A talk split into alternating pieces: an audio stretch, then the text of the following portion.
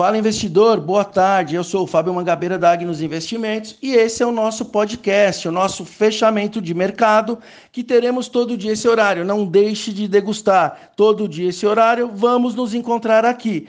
O Ibovespa teve uma bela virada hoje com uma alta de 0,14% e fechou a 127 mil pontos, com um volume financeiro muito interessante, 31 bilhões. O que, que ajudou o nosso índice? Os juros futuros fecharam nas mínimas após o Sinalizar uma menor carga sobre os dividendos na reforma tributária. No texto original, a tributação das distribuições de dividendos pelas empresas a seus acionistas está prevendo 20%. Só essa fala do Lira já deixa o investidor mais tranquilo e mais otimista. E o mercado virou. A Europa fechou em queda de 0,5% e lá nos Estados Unidos, lá os índices fecharam em alta, com exceção do Dow Jones.